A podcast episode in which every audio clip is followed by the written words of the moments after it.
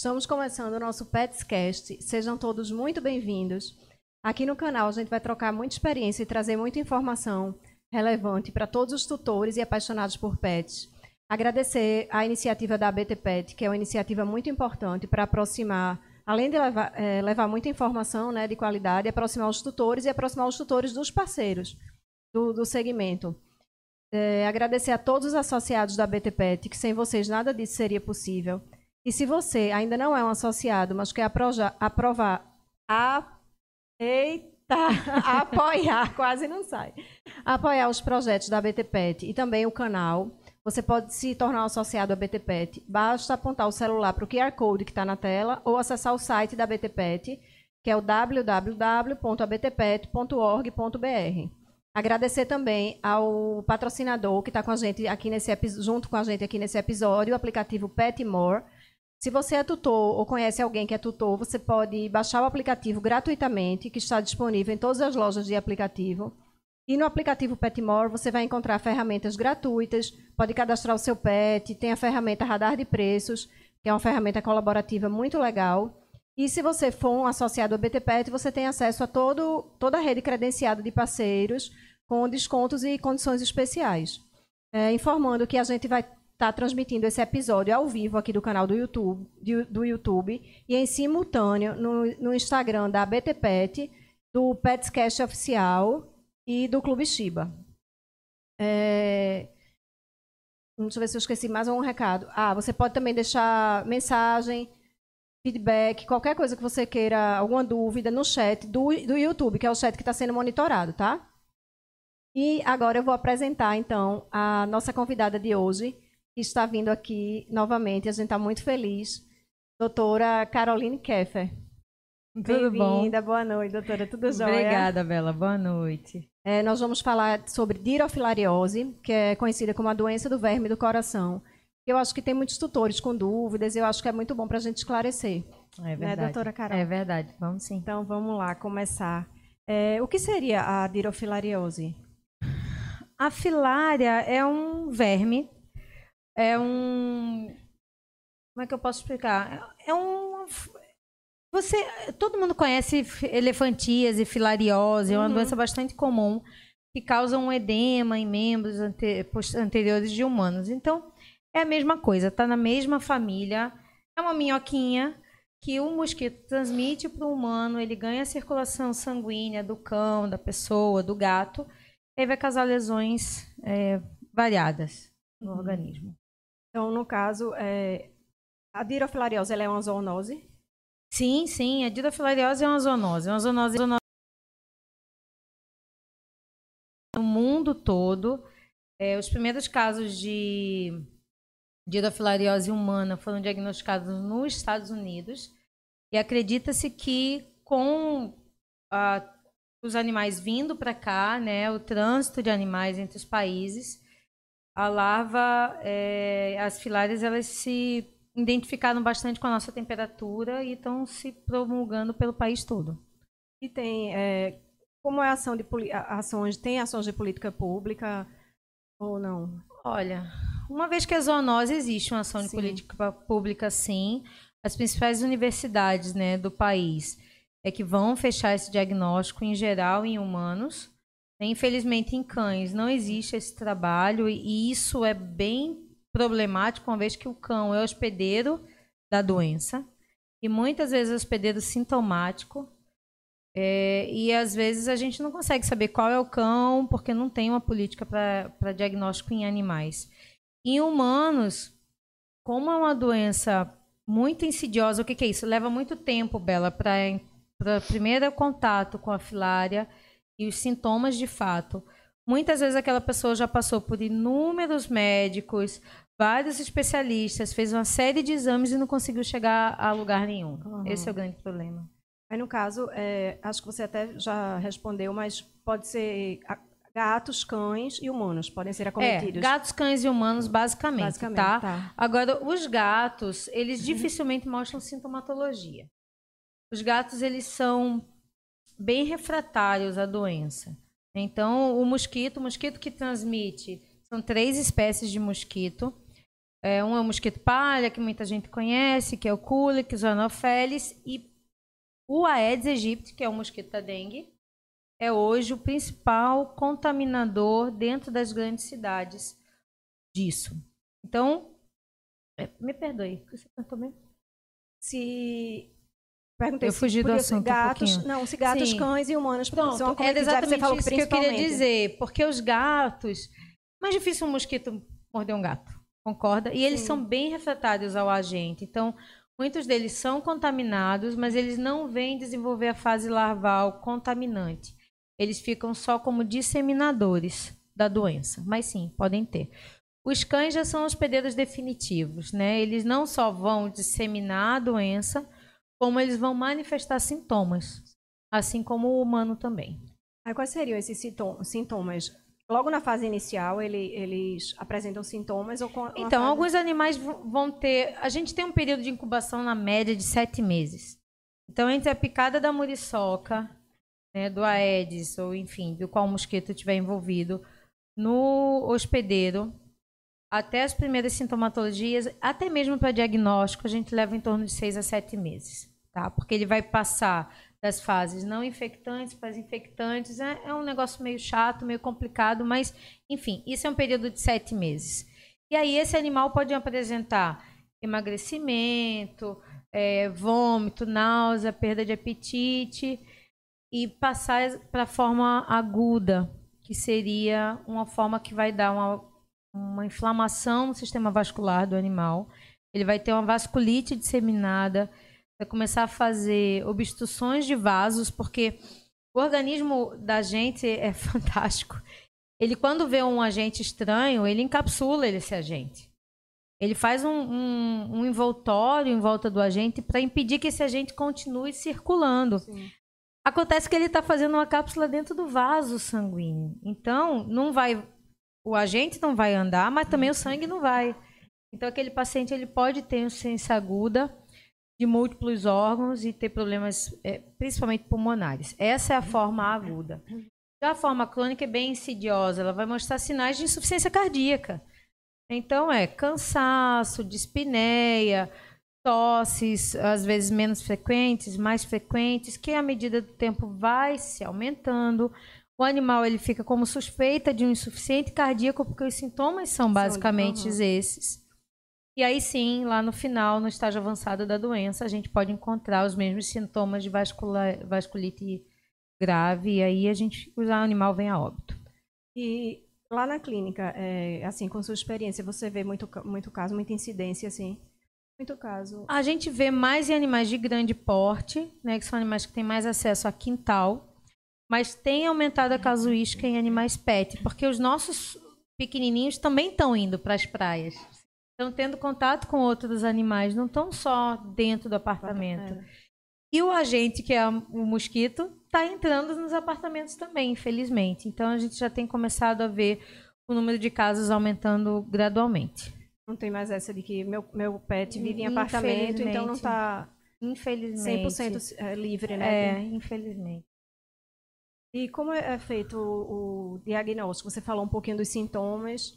Então, o diagnóstico basicamente é clínico, né? e a gente vai ter uma gama de formas de diagnosticar. O diagnóstico mais comum, mais antigo, na verdade, e de certa forma o mais eficiente é encontrar na lâmina o agente, né? A coleta de sangue tem que ser feita de noite. É interessante isso ah, porque ah, só noite. É, o parasita ele é noturno. Então okay. ele vai para braços e membros de noite. Então você em humanos, inclusive, né? Chama teste de, de gota espessada. Você coleta nas pessoas noturnamente, de preferência nos animais noturnamente. Vai para a lâmina, o patologista vai corar e tal. Mas fora isso, a gente tem outros exames mais modernos hoje, que para humanos, infelizmente, não, não. É, não existem. Mas para cães a gente tem teste sorológico, onde de, de primeira é, escolha é o, o, Elisa, né? Que é o 4DX, o mais simples e mais barato que a gente tem. E ele rapidamente, com 20 minutos, ele já me ah, dá. Já, dá, já me dá. Agora, ele tem uma limitação. É, o teste sorológico ele vai identificar uma proteína que tem no ovo de uma bactéria que tem na didofilária. Nossa, muito louco muito isso, né? louco, é. então, a didofilária tem uma bactéria dentro dela que é, trabalha em simbiose com ela lá e essa proteína é quem vai ativar o 4DX, ou seja, ele só vai ser soro positivo se tiverem larvas adultas em fase de ovoposição. Por isso o diagnóstico leva seis a sete meses. Porque ah, tá. entre a picada e essa larva se tornar adulta, são em torno de seis a sete meses. Fora isso, são diagnósticos de imagem, de ecocardiograma, porque a gente tem alterações cardíacas, né? A ultrassonografia, se der sorte, vê a filária também dentro do coração. Mas são exames interessantes. Mas tudo isso só vai detectar se realmente o animal tiver em estágio avançado. Estágio né? avançado, esse é o grande problema. Não tem nenhum né? exame que detecte no início? Olha, o 4DX é o mais recente, porque uhum. na verdade, se você pegar ele logo no comecinho, apesar de serem seis a sete meses, aquela larva é, apesar de adulta, ela ainda não conseguiu é, produzir uma quantidade suficiente para fazer tromboembolismo. Então é um animal que tem que estar, tá, na verdade, sendo monitorado. Ah, tá. Por isso, a principal forma de você resolver isso é prevenir. Né? Então, se eu pego e faço uma medicação num filhotinho com seis meses, a gente entende que tem algumas medicações que já trabalham para trás. Né? A gente deve falar isso mais para frente. Então, com com seis meses eu faço um determinado remédio. Esse remédio vai tratar o meu filhotinho até três meses para trás, ou seja, a partir de três meses de vida. Então a chance desse animal não ter nada é muito grande. E qual seria a melhor forma de. Tem, existem várias formas de prevenção? Tem, tem, tem várias, tem formas, formas, de prevenção. Tem as ivermectinas, né, que são usadas aí mais corriqueiramente. Existem várias marcas no mercado, a gente não, não está aqui assim para citar isso, mas o veterinário que estiver orientando o animal pode prescrever. Agora, só adianta, Bela, se você fizer essa medicação a cada 30 dias. Então, tem gente que usa, porque são vermífugos, tá? Uhum. Então, o pessoal usa esse vermífugo e repete a cada quatro meses. Porque a vermifugação é feita a cada Isso, quatro meses. É. Mas ela não vai funcionar para dirofilariose. Ah, tá. Para dirofilariose, só unicamente se você fizer mensalmente. Então, com isso, tem um produto no mercado que o pessoal chama corriqueiramente de vacina, mas não é bem uma vacina, ela não funciona assim. Que você faz uma aplicação no filhotinho e ela vai durar 12 meses no organismo, liberando devagarinho aquele produto. E aí você não precisa estar tá dando vermífugo, todos 30 a cada 30 dias para o seu cão, entendeu? Ele ah, de então. fato fica imunizado por bastante tempo. Então seria uma ou outra. Não precisa ser um. É, é, a, a é veja, cada veterinário tem seu protocolo. Vou dizer o meu, tá, tá. Bela? Eu não gosto de encher cachorro de remédio. então eu faço uma coisa ou outra. Uhum. Eu prefiro entrar com esse produto que dura 12 meses e fazer vermifugações mais simples a cada quatro meses. Não necessariamente está dando ivermectina para o meu cão. Mesmo porque a gente sabe que, inclusive, tem raças que não podem fazer uso de ivermectina. Ah, então, como é que ficariam essas raças sem proteção? A verdade é essa. No caso da vermifugação, é, nem todos os vermífugos são têm vermectina. Não, né? ah, não. Tá. São, são em torno de quatro drogas que a gente usa em vermifugação, Sim. tá? A grande maioria dos vermífugos plus, eles trabalham com três drogas, mas eles ah, tá. não têm vermectina dentro da composição deles. Quem vai ter vermectina dentro da composição são dois fabricantes, é, basicamente dois fabricantes no mercado. Vai ter só esse aqui que é, é esse, né? é, que é o Endogard e a Milbemicina, né, que é o Milbemax. Os desses dois produtos vão ter. E aí serve tanto para vermi, vermifugar, para vermifugar pra, como para dirofilariose. Agora, para vermifugar, você faz constantemente ele a cada quatro meses, numa boa. Uhum. Mas para diro, só se você fizer a cada 30 dias. Tá. E aí, no caso, a partir de seis meses, né? Você já falou, só. Você está dizendo da, da aplicação da, é, por, vacina, é, porque né? A ivermectina Eu falo vacina ser... porque a pessoa conhece como é... vacina, mas é uma moxidectina, na verdade. É uma prima rica uhum. da ivermectina. E ela funciona, o protocolo dela funciona assim. Quando o filhotinho faz seis meses, a gente faz um teste sorológico nele, um teste rápido, Galeri, pode ser. Ou um 4DX mesmo, que é mais é, fiel, eu acredito. A gente faz esse teste, porque se o paciente for sordo positivo, o ideal é que não se aplique injeção. Porque quando eu tenho. Lembra que a gente conversou que os soro positivos têm larvas adultas? Sim. Quando eu fizer a aplicação da moxidectina, eu vou matar essas larvas adultas. E as larvas adultas vão virar trombos. Então, pacientes soropositivos têm que ser tratados. A gente vai entrar com tratamento para eles e não como prevenção. Então, primeira coisa, vem para o consultório, faz o testezinho. Soro positivo? Não vacina, vamos fazer tratamento. Soro negativo, a gente faz a aplicação. Em média, animais com menos de seis meses, com seis meses, eles vão repetir, fazer um reforço com nove meses após, ou seja, 15 meses de vida. Uhum. E pacientes adultos que estão fazendo essa vacina depois de um ano, aí a gente faz anualmente, tá certo? Mas sempre preconizando o teste.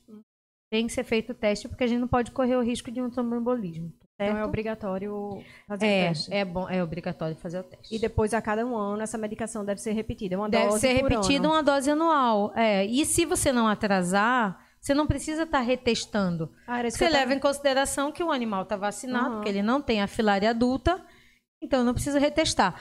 Ah, doutora, mas eu esqueci, levei 30 dias. 30 dias eu. É, 30 dias. Infelizmente, a gente tem que, tem que fazer teste novamente. de novo.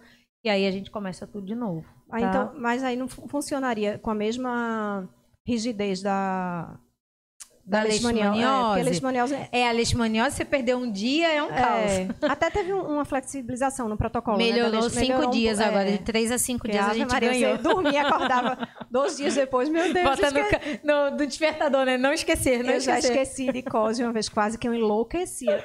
Eu liguei para o é, Dr. Marcos desesperada. É ele não tem uma flexibilização de 50. Meu Deus! É graças a Deus, a gente tem um estudo aí, acho que de uns 18 meses atrás, que deu uma. Ufa, um espacinho pra gente Nossa, respirar, é, né? Mesmo porque já aconteceu de filhotes meus durante o esquema, teria uma dor de barriga. Com dor de barriga eu não posso fazer ou qualquer outra ah, coisa. Tá. Então, às vezes, você precisa de fato atrasar uma vacina, uhum. né? Por uma outra condição. Mas aí, no caso dessa medicação, não é tão. Você pode. Não, não. Não é bom atrasar nunca. Não é bom vacina, atrasar nada, né? nunca, né? mas também não precisa toda essa rigorosidade. Agora, né? atrasando depois de quanto tempo de atraso, assim, teria que retestar? Ou não eu faria com, no máximo, uns 30 dias, 15 dias eu acho que já retestaria, já. porque 15 dias é suficiente para aquela larva estar tá começando a eclodir ovos e tudo mais, entendeu? É para a gente não correr o risco. E o tratamento? Aí, se for detectado que o animal está... Eu acho Bom. complicado isso, porque, por exemplo, é, eu, antes a gente estava até conversando e eu contei o caso né, de um de um tutor que descobriu até numa chibinha que ela estava. Foi, foi que você falou. E estava assim, salvo engano, já estava no estágio mais avançado, enfim. E ele não notava nada antes disso, entendeu? Então, já foi desesperador quando ele, ela foi diagnosticada com isso, porque o tratamento, salvo engano, é demorado, né? Demorado, o tratamento é demorado, o tratamento é complicado. Né? A maioria das drogas são tóxicas, porque são drogas filaricidas, então elas vão matar as filárias. E aí, qual é o grande risco? Trombose. Se eu estou matando uma coisa sólida que está dentro do meu vaso sanguíneo, eu estou fazendo que aquilo ali seja um potencial trombo. O, né? o animal termina é, tem outras coisas outras em coisas em né? consequência né? do tratamento. Então, Nossa. assim, por isso a prevenção é a melhor formulação. Porque uma, uma vez que o animal tem uma alteração no sistema vascular completo, no sistema respiratório completo, é, para eu tratar, eu vou ter que considerar todas as sintomatologias secundárias daquilo que está acontecendo. Uma vez que eu tenho um coração insuficiente, ele está insuficiente. Né? Uhum. Posso tirar a filária de lá, ele vai continuar Sim. insuficiente. É. Então é bastante complicado. O tratamento hoje preconizado em pacientes que a gente descobre no comecinho é a base de um antibiótico muito conhecido, usado corriqueiramente é, por no mínimo seis meses. Seis meses. Seis meses de tratamento.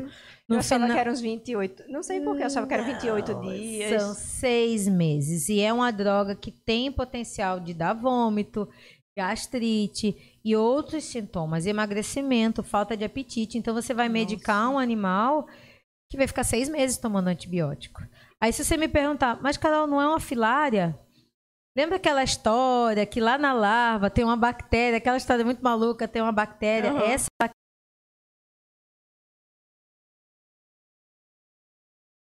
precisa dela. E aí ela morre.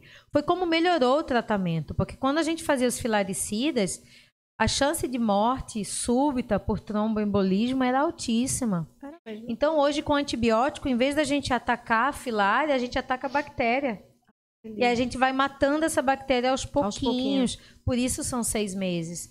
Mas são seis meses de antibiótico. É fato de que esse animal pode ter outros sintomas baseados nisso, né? E, e tem mais. No final de seis meses, eu retesto. Deu negativo? Legal. Suspendo o tratamento. Não deu, são mais três meses. Eu, Aí eu quase retesto. Um, quase um ano de tratamento. Deu negativo, mais três meses. Até o meu primeiro exame vir como negativo, eu tenho que estar retestando e mantendo a cada 90 dias o antibiótico. E aí, no caso, ele vai ficar debilitado, acho que por esse, Debilita o né? animal, Se não come direito, demais. enfim. Não, não, não, porque é uma droga, é- é uma é, é uma droga que gera náusea, entendeu? E quem é que come com náusea? É, não tem como. É verdade, É. né? Os pets não entendem.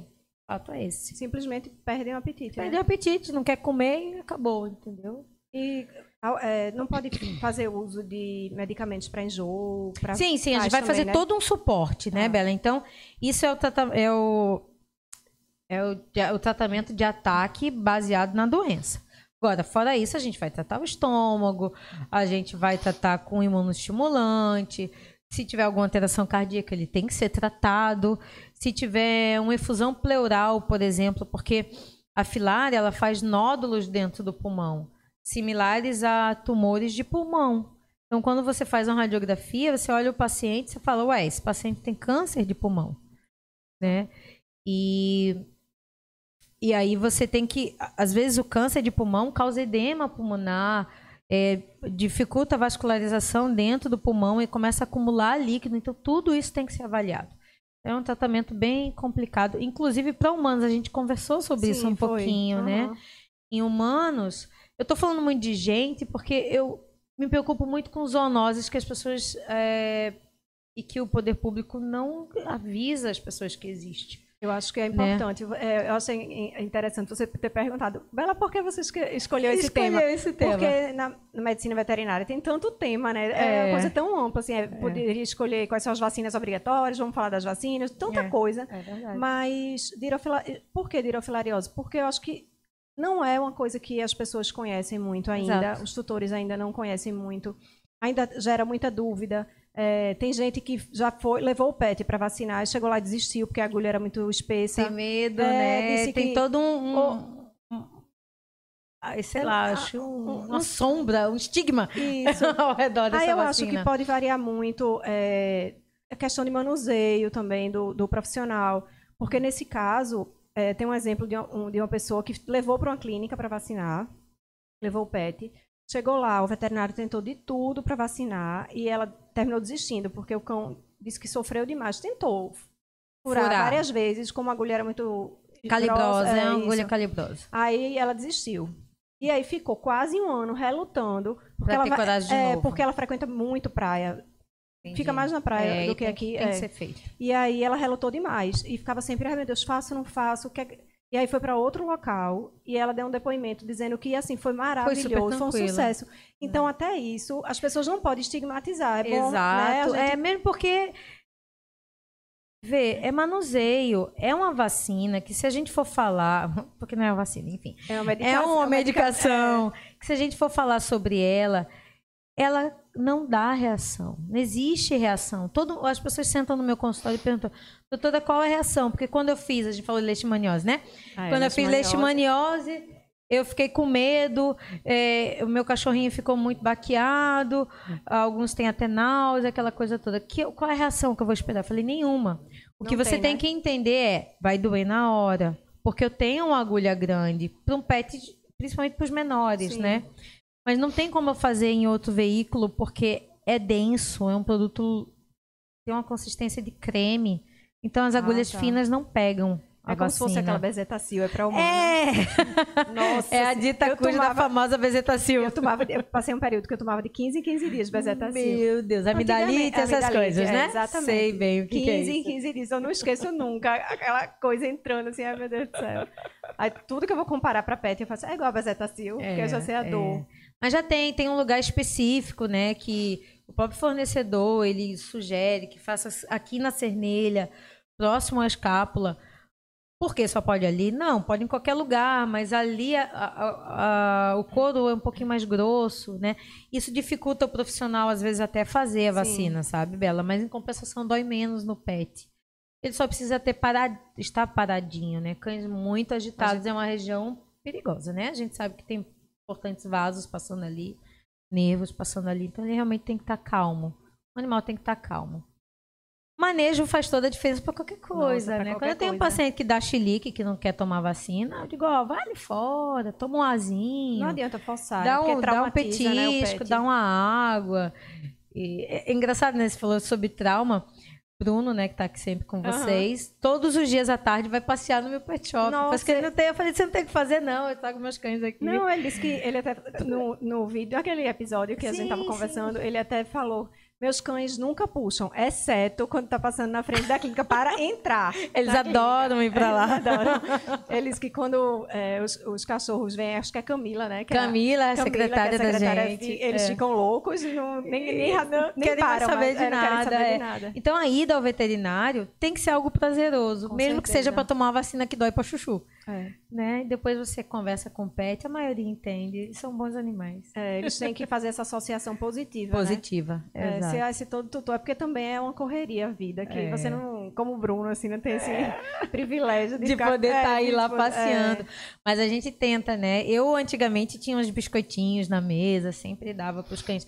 Eu tenho evitado um pouco agora porque tá uma turma aí alérgica, né? Não pode Sim. isso, não pode aquilo. Mas aí eu até digo pro proprietário, ó, leve o seu biscoitinho, aquele que ele tem hábito de comer, e aí tem sido experiências boas. Positiva, né? É. Aí, no caso, do- voltando um pouquinho para os sintomas, que você falou que. Não, antes dos sintomas, você falou que quando a doença está no estágio inicial, o tratamento é, mínimo É são seis meses. Seis meses Na com fase antibiótico. inicial. Fase inicial, Isso- quando a gente tem filárias Tá. circulantes, tá? E se já estiver no estágio mais avançado, aí qual é o Aí o ideal é fazer os filaricidas, né? Que já são... muda o tratamento? Muda totalmente. Tá. São medicamentos que vão matar a filária. Entre elas está a ivermectina, sabe? Que foi até comentada aqui. Sim. Mas de praxe não é o que a gente usa, tá bom? Mas é filaricida também. Só que eu tenho que usar afinadores de sangue para evitar o tromboembolismo. Então, é um animal que, em geral, tem que estar monitorado. A gente pede até que ele seja internado para que sejam feitas as aplicações. Fique um tempo internado. mesmo? É. Um tempo internado. Você faz a aplicação, é, interna uns 4, 5 dias para estar tomando aí. é, o- enfim, o protocolo médico vai determinar, mas heparina, ou pelo menos o AS, né? Ficar tomando o ASzinho, aí depois vai para casa, tem uma segunda aplicação, é, cerca de 30 dias depois, e aí ele fica internado para ser monitorado e vai tomar o ASzinho e depois ele volta para casa e vai fazer os testes depois para ver se a filária morreu ou não, e aí cada caso é um caso. Às Uhum. vezes a gente tem que estender essas injeções também. Realmente, nessa fase é, mais avançada. Essa fase avançada É, é, bem complicada, principalmente porque eu tenho sintomas secundários. E aí eu não estou só matando filária, né? É aquilo que a gente conversou um pouquinho. Eu tenho Uhum. que tratar o que está aparecendo. Se eu tenho um nódulo no pulmão, se eu tenho líquido no pulmão, se eu tenho muita tosse. Então eu tenho que tratar toda a sintomatologia que está vindo junto com o curso da doença. E esse tratamento, nesse estágio, eu acho que, no, eu, na minha, assim, meu pensamento leigo, né? No estágio inicial, acho que chance de cura chega a 100%. Ah, assim, é- sim, sim, e sim, nesse- sim. A grande fase- maioria com seis meses a gente dá alta. É, né? É. E quando está no estágio mais avançado? O que me preocupa no estágio avançado são as sequelas. Era isso que eu ia perguntar, se, deixa, se tem sequela. É, então eu vou matar a filária, isso é fato. Uhum. Ela não vai mais existir naquele organismo. Mas eh, quais são as lesões que ela causou nesse organismo? Né? Se você for falar em, voltando nos humanos. Se você for falar num humano, eu tenho uma lesão no pulmão e eu não tenho como diagnosticar se isso ali, se aquela lesão ali é dirofilária ou se ela é câncer, eu tenho que fazer uma cirurgia pulmonar nesse, nessa pessoa. Ela tem que remover aquela parte do pulmão que está afetada.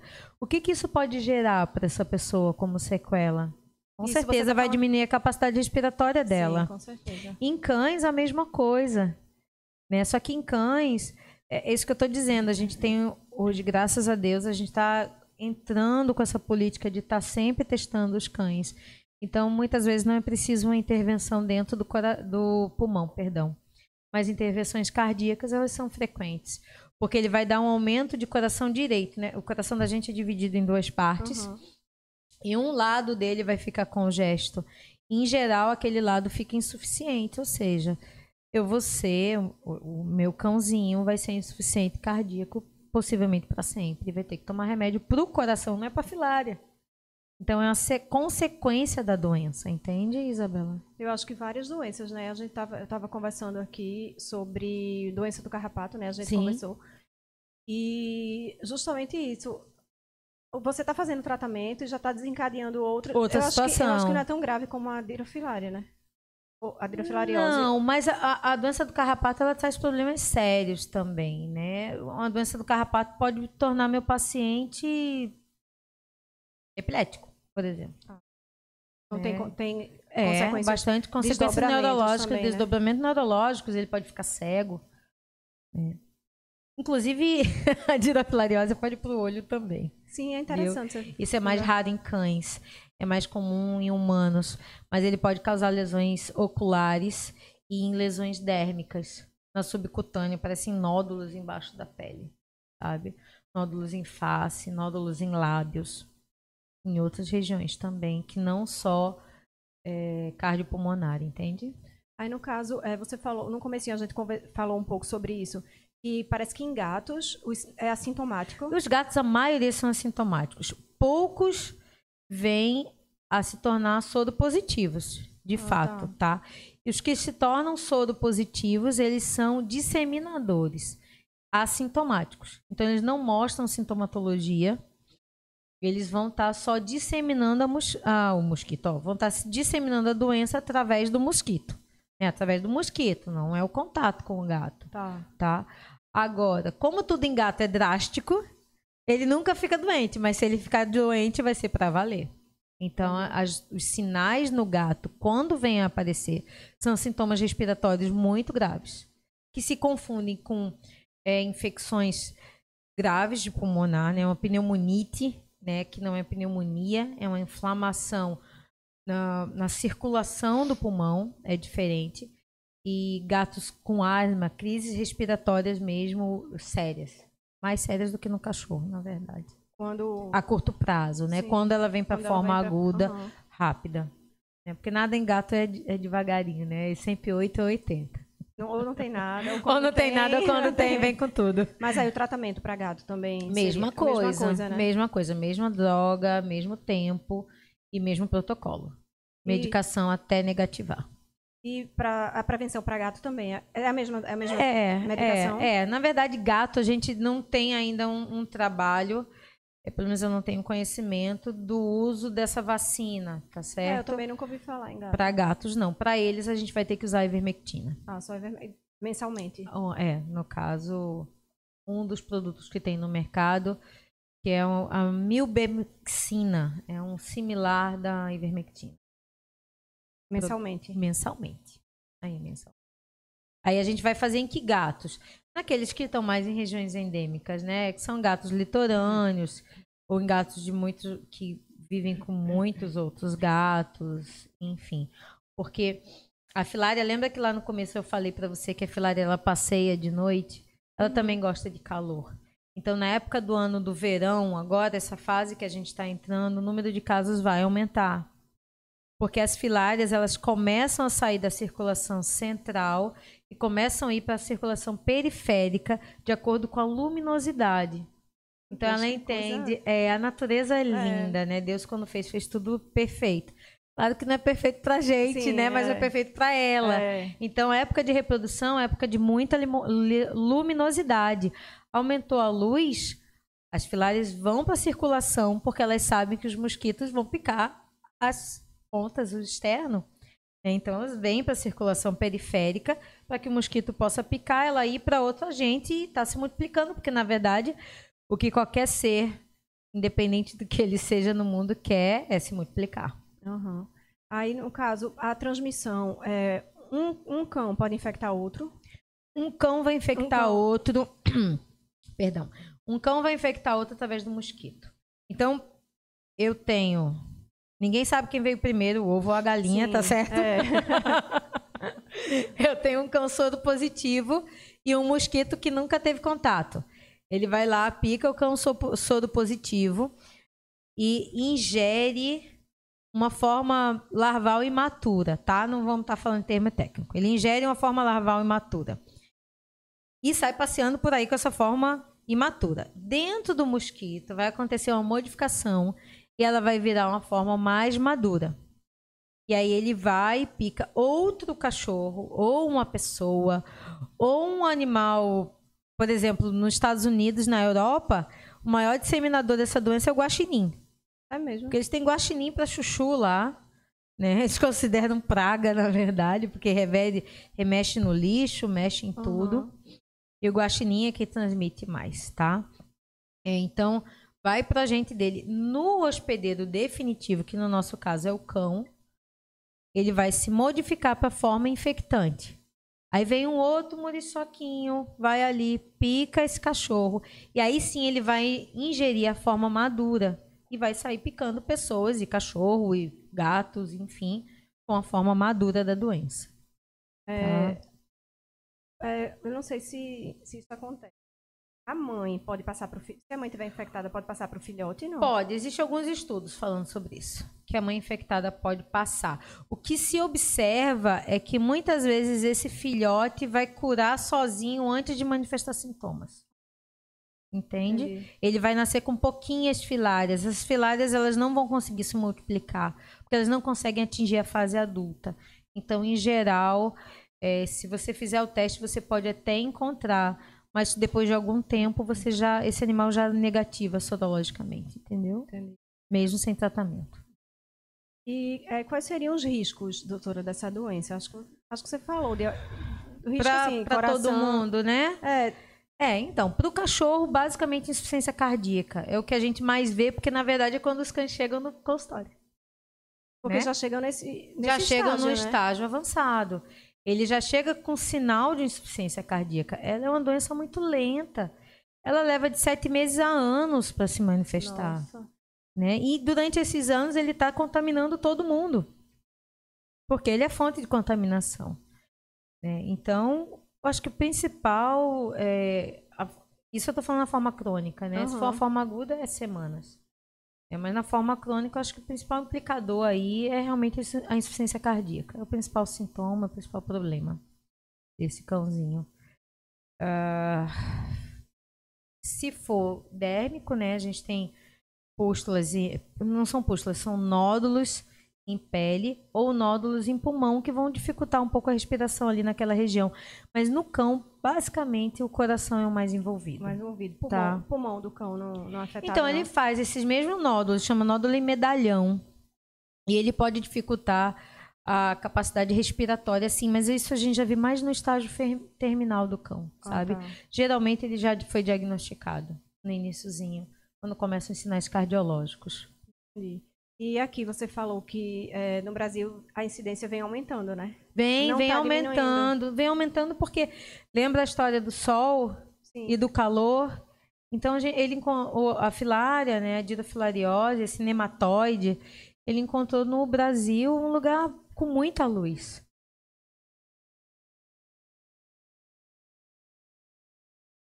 Situação que também gosta muito do nosso país porque tem calor, né? O mosquito gosta do Uhum. calor e, e muita água. A gente está num país muito úmido, né?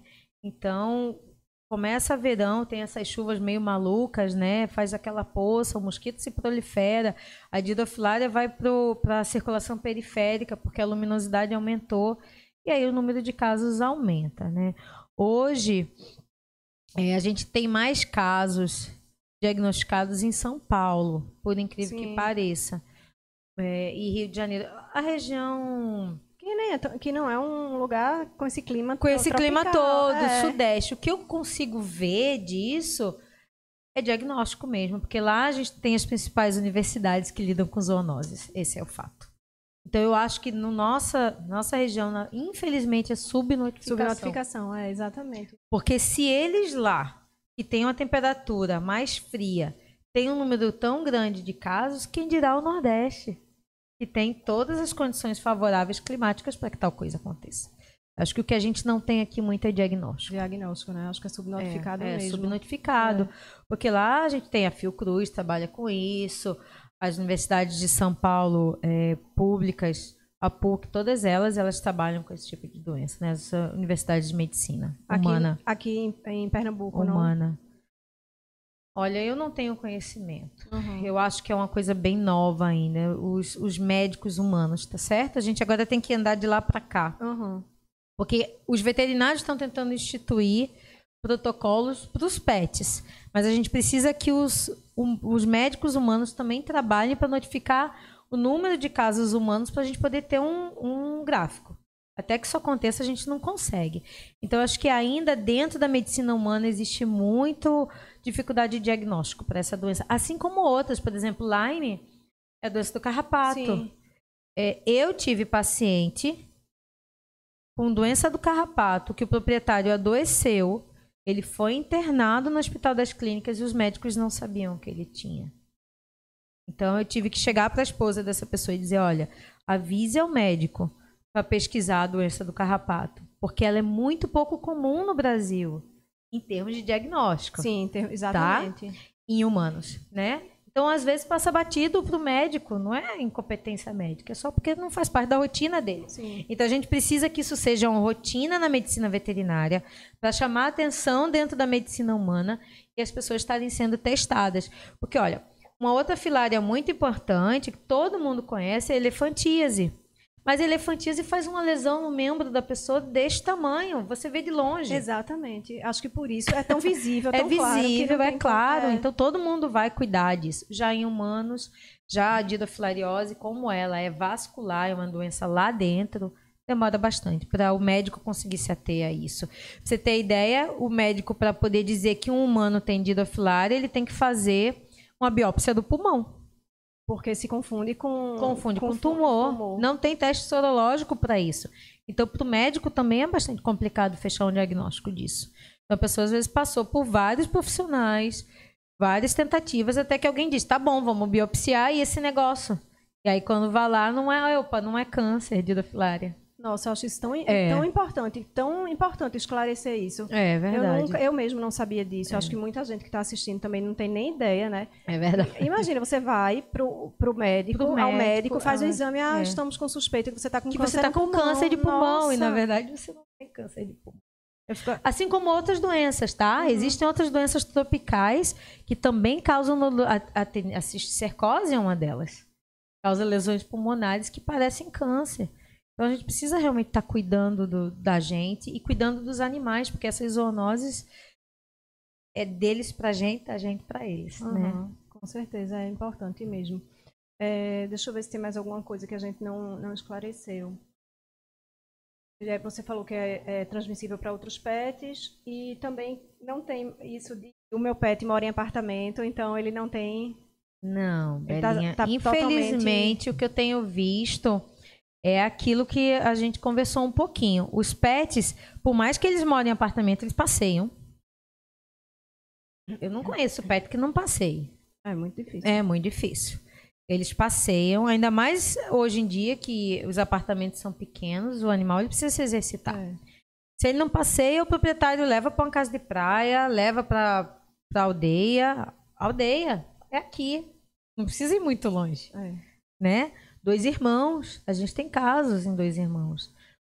E é, a muriçoca também está invadindo tudo quanto é lugar, né? O tá Aedes aegypti o, o, os andares mais altos, né? Os andares mais altos, né? Eu entrei num, num elevador um dia desses e a, uma muriçoca da dengue embarcou comigo, era eu e ela. Eu fiquei olhando. Você fica encarando, você não relaxa, né? Enquanto. Eu fiquei olhando pra ela, falou: é você ou eu? Vamos é. decidir agora. Aí, pô, matei é. ela.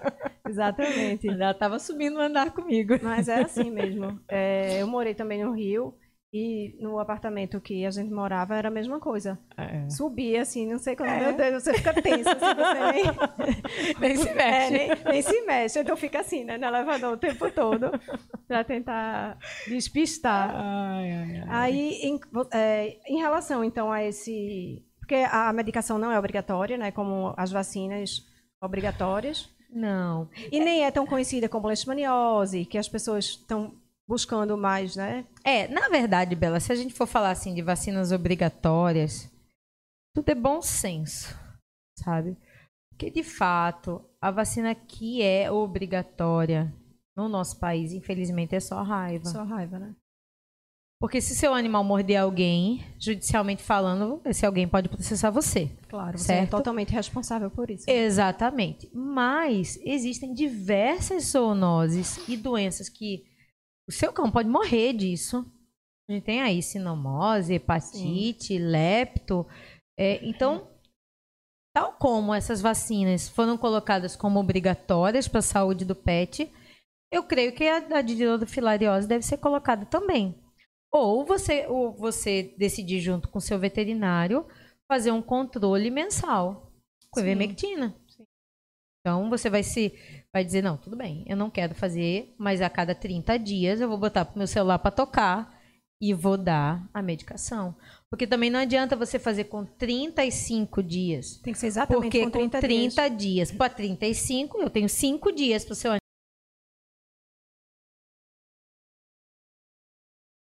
né? E essa medicação sendo feita mensalmente, ela não sobrecarrega o organismo? Eu particularmente acho.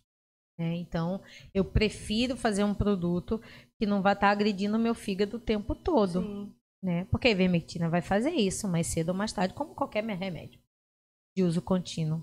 A gente sabe que ele vai ter efeitos colaterais ao longo do tempo. E a medicação né? ela é liberada aos pouquinhos? É, ela fica meio que micro encapsulada na, no subcutâneo. Então ele não chega a atingir o sistema do animal ele fica na pele, porque o mosquito não vai picar a pele. Sim. Então é ali que ele fica alojado. Ele não vai para o fígado, não vai para o rim, não tem metabolismo em órgãos centrais. Ele fica no subcútis, ali embaixo da pele. Então vai trazer um efeito sistêmico importante, como a ivermectina, que vai que é ingerida, vai passar pelo estômago, vai ser metabolizada pelo fígado e excretada pelo rim. Né? Então ele passou por todo o sistema orgânico do animal. Né? Tem agora essa história aí de vermectina com Covid, todo é, mundo desesperado. É por causa disso. A verdade é essa, entendeu? Então eu acho que é realmente importante, assim, eu não sei qual é o seu posicionamento, se você quiser falar a respeito da prevenção, se você é a favor, assim. Então, gente, é, é aquilo que a, a, gente conversou. Ou é cada caso é um caso, deve ser analisado pontualmente. Os casos devem ser analisados. O local onde o animal vive deve ser analisado. A raça deve ser analisada. A gente conversou aqui que os coles não podem tomar ivermectina. Ah, sim, isso é importante. Né? É. Então, um cole não pode fazer tratamento preventivo com Ivomec ou similar dele ele tem que, de fato, tomar a vacina ou não tomar nada. Sim. Não tem para o, que o que fazer é com o É a única raça que não pode? É, e todos os, os derivados de cole, né? Tem o cole miniatura, o grande, ah, os tá. mestiços. Tá. Então, todos nenhum eles, pode. nenhum pode, tá? É, tem o border collie, todos os collies. Todos os nenhum, uhum. tá bom? Então, eu acho que... E o tratamento, a gente conversou que ele é super agressivo. Isso. Então, eu sou a favor de que a gente trabalhe com prevenção.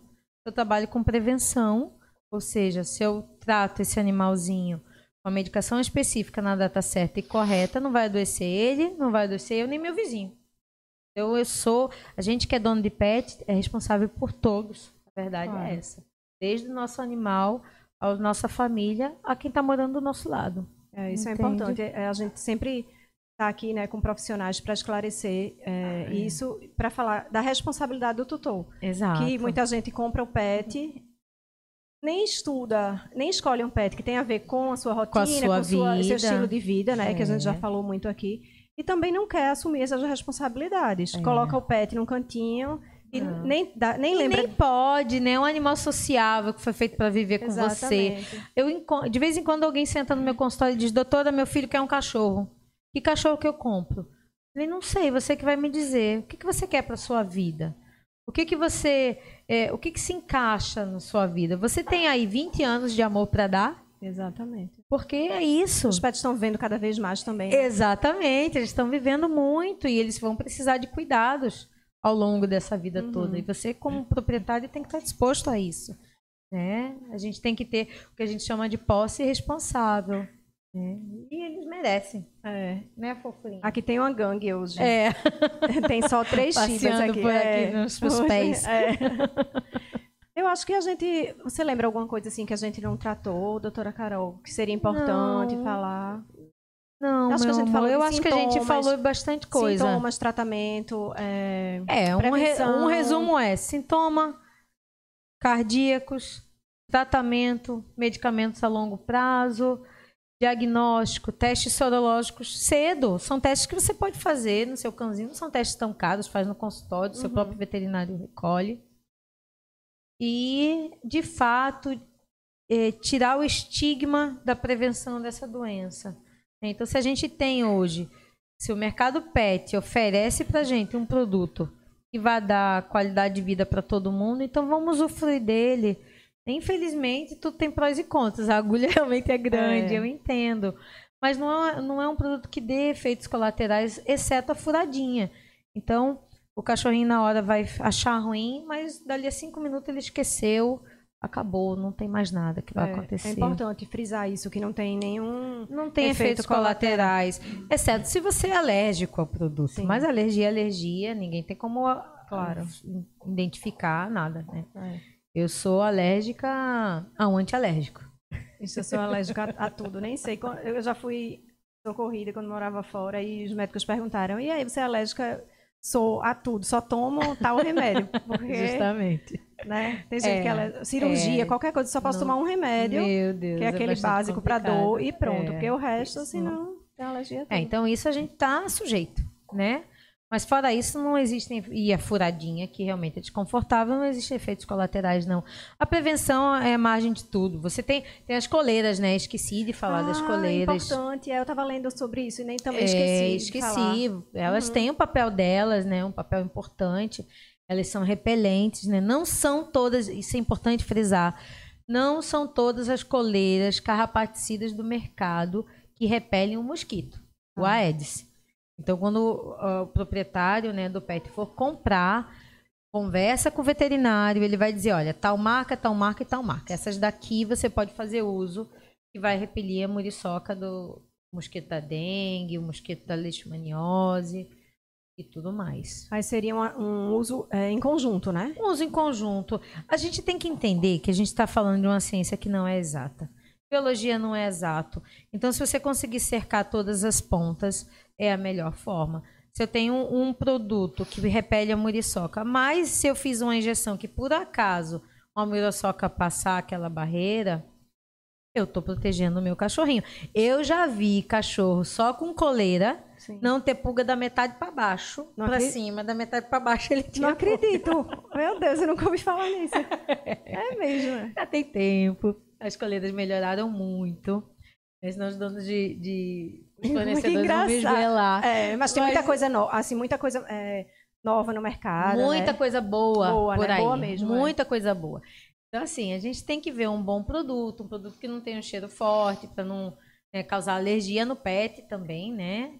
É, a coleira também pode gerar um processo É, eu já vi muito caso de pet que tem alergia a, a Tem. determinadas coleiras. né? Tem cachorros que não podem fazer uso de hipótese nenhuma. Viu? Então. Hã? Vai virar corte. Porque, é, se vocês ainda não sabem, o Petscast agora está com um canal de cortes. Então tem o Cortes Petscast. Então, se você não tem tempo assim de assistir ou não quer assistir o vídeo todo, você pode ir lá acessar o canal de cortes e você Ah, assistir pílulas. Ah, legal. É, então Todo são- dia um pouquinho. É, toda, pílulas, vídeos curtos do episódio Sim, inteiro. Dá alguma coisa É, mais. São assim, cortes, né? Entendi. Então tem vídeos de 5, 15, 20 minutos no máximo. Ah, legal. Aí é bem legal, né? É, pra quem legal. quer assistir. Então já tem os temas fechados aí. Ele já está dizendo, isso vai virar corte.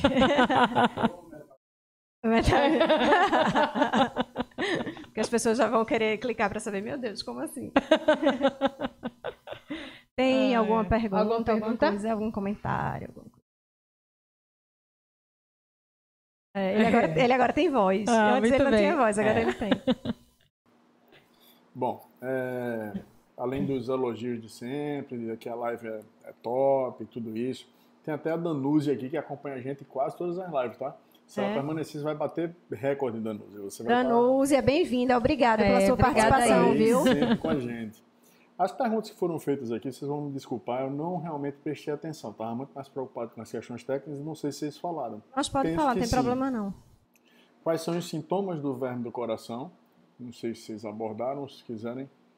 É, a gente faz um remake daqui. É, faz, É, faz. vamos, um resumo, então vamos lá, um Quais são resuminho. os sintomas do verme coração? Então pronto, vamos. Então, sintomas de verme coração, basicamente, Opa. Minuto só, um minuto só. respiratórios. Então a gente tem sintomas respiratórios, que é como o cãozinho vai chegar no consultório, geralmente mostrando uma dispneia, um cansaço, é, um- uma certa cianose, muita tosse, né? Então a principal coisa que chega para mim é tosse. Doutora, meu cachorro tá tossindo. É o que a gente vê. Claro que à medida que esses sintomas vão avançando, a gente vai encontrando problemas circulatórios também, como edemas, é, acúmulo de líquido em pulmão, enfim, é, o, o processo pode se cronificando, mas a grande maioria dos cães chegam com tosse. É, tem uma outra colocação aqui da Danúzia também. É, moro em apartamento, tenho duas cadelas, porte pequeno, dou vermífugo a cada quatro meses, dou a vacina da giardia. Com isso, minhas pets estão protegidas. Não tem muita pontuação aqui, acredito que seja uma pergunta, né? É, Então, Danúzia, né? Danúzia, é. Oi, Danúzia, veja. Vermífugo a cada quatro meses funciona como vermicida e não como filaricida. Nossa, quanto nome complicado. Então é assim, quando eu faço os vermífugos simples, a cada quatro meses eu estou matando verme intestinal. A filária, a dirofilariose, é um verme vascular. Ela está vivendo no sistema vascular do cão, ou do homem, ou do gato, enfim, de quem ele esteja infectando. E ele precisa tomar medicações vermicidas, sim, mas específicos a cada 30 dias. Se você não fizer a cada 30 dias, você não está protegendo a sua cadelinha. Então, a minha sugestão é que se faça a aplicação de um produto conhecido popularmente como vacina para verme do coração. E aí sim, esse produto ele vai permanecer no organismo do seu animal por 12 meses. Ele, na verdade, ele vai ficar no subcutâneo da pele do cão. E aí, quando o mosquito for lá e picar, ele vai é, não vai conseguir ingerir e nem transmitir a forma infectante para o seu cachorrinho. Tá? Ou você faz uso, aí conversa com o seu veterinário, para ficar fazendo uso de determinados produtos mensalmente, contando que seu cão não seja da raça Collie ou similar, tá bom? É, entrou uma Carolina Keffer, que é sua homônima, mandando muitos, muitos coraçõezinhos. Obrigada. É, agora eu tenho uma dúvida, doutora. Quando a Diga. senhora fala de, de que o Border Collie ele não pode se utilizar desses protocolos, a gente está colocando é, a raça Collie, o grupo em que ela faz parte, são todos os pastores ou não, são cães de trabalho, o, o que é que define Então, na verdade, o que acontece com os coles, que eles não podem usar ivermectina, tá certo? Não Ok. é a, a aplicação da- do verme do coração. Não pode usar ivermectina porque eles têm uma, uma falha no DNA. É que a gente pode dizer que é uma falha, tá certo? É uma característica, pronto. Característica. uma característica no DNA desses animais que fazem com que ele fique sensível à droga, ou seja, ele intoxica. Então, é qualquer cole. Existem testes já hoje, tá? Testes de DNA para ver se o seu cão, se o seu cole tem essa falha ou não. Mas aí você teria que testar o DNA do seu cachorro. se ele for da raça. Porque dentro daque, daqueles variantes de collie, qualquer um pode ter ou não. Não é uma regra. Mas se sabe que essas espécies de cães, eles têm essa sensibilidade, ela tem essa alteração nesse código genético para fixação dessa droga, entendeu? Em específico. Tá, mas tá? não são cães de pastoreio em geral. Não, não, não são, são cães de pastoreio. Border Collie Border Collie são, é, é aquele lesse que o pessoal fala, né? É, que, é, então, que... é que o, você hum. tem o Less, você tem o Border Collie, que é aquele que pratica agility. O, o agility. Você tem o Pastor de Shetland. É. Você tem, e todos eles são É, variações... não, o Shetland eu faço uso, tá? Uhum. Embora eu vou ser bem sincera, eu sou eu restringo um pouco meu tratamento com ivermectina para esses cães também. Mas a literatura diz que pode ser feito. Tá? Eu só evito realmente fazer no, eu, eu esqueci o nome da raça dele, do Lessie. É, é só Collie mesmo, é né? Acho que é Collie. É só Collie é. mesmo. Pensei que tinha um outro nominho junto. Tem o Collie, e tem o miniatura. Pastor de Shetland, que, que é, o Shetland, que é o Colliezinho, pronto. E tem o Border Collie, que E é o Border Collie que eu não faço uso. Então são esses três Collies eu não uso em hipótese nenhuma. A não Entendi. ser que o cara queira testar o DNA do cachorro. Entendi. E aí, só deixar um recadinho aqui pro YouTube que a gente não está abordando assuntos relacionados à pandemia, tá?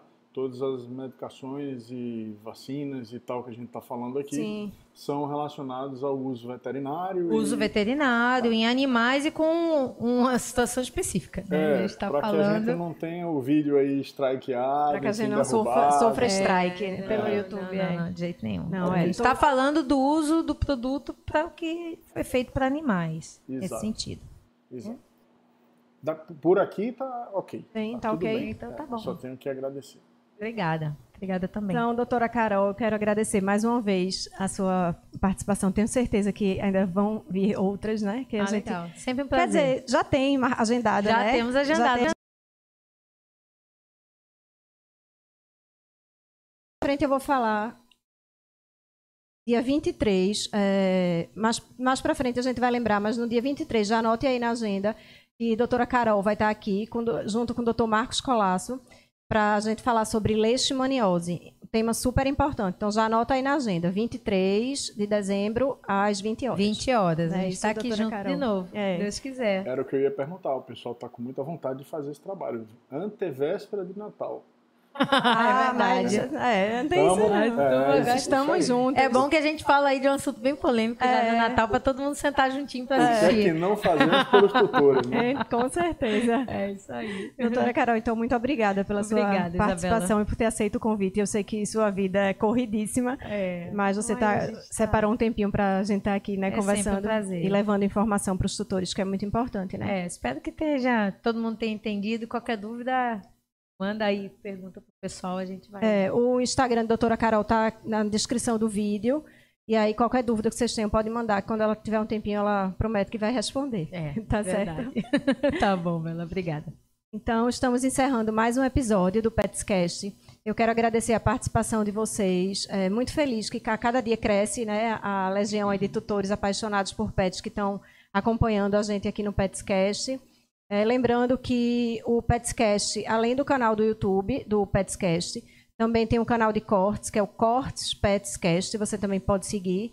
E o Petscast também está disponível nas principais plataformas de podcast. Então, se você está indo trabalhar, enfim, liga aí no carro, coloca aí nas plataformas de podcast, vai ouvindo para aprender, porque informação para o tutor não quer demais, né? Porque aí traz benefícios e melhora o bem-estar dos pets. Então, eu quero agradecer a todo mundo e até o próximo episódio. Até. tchau, tchau.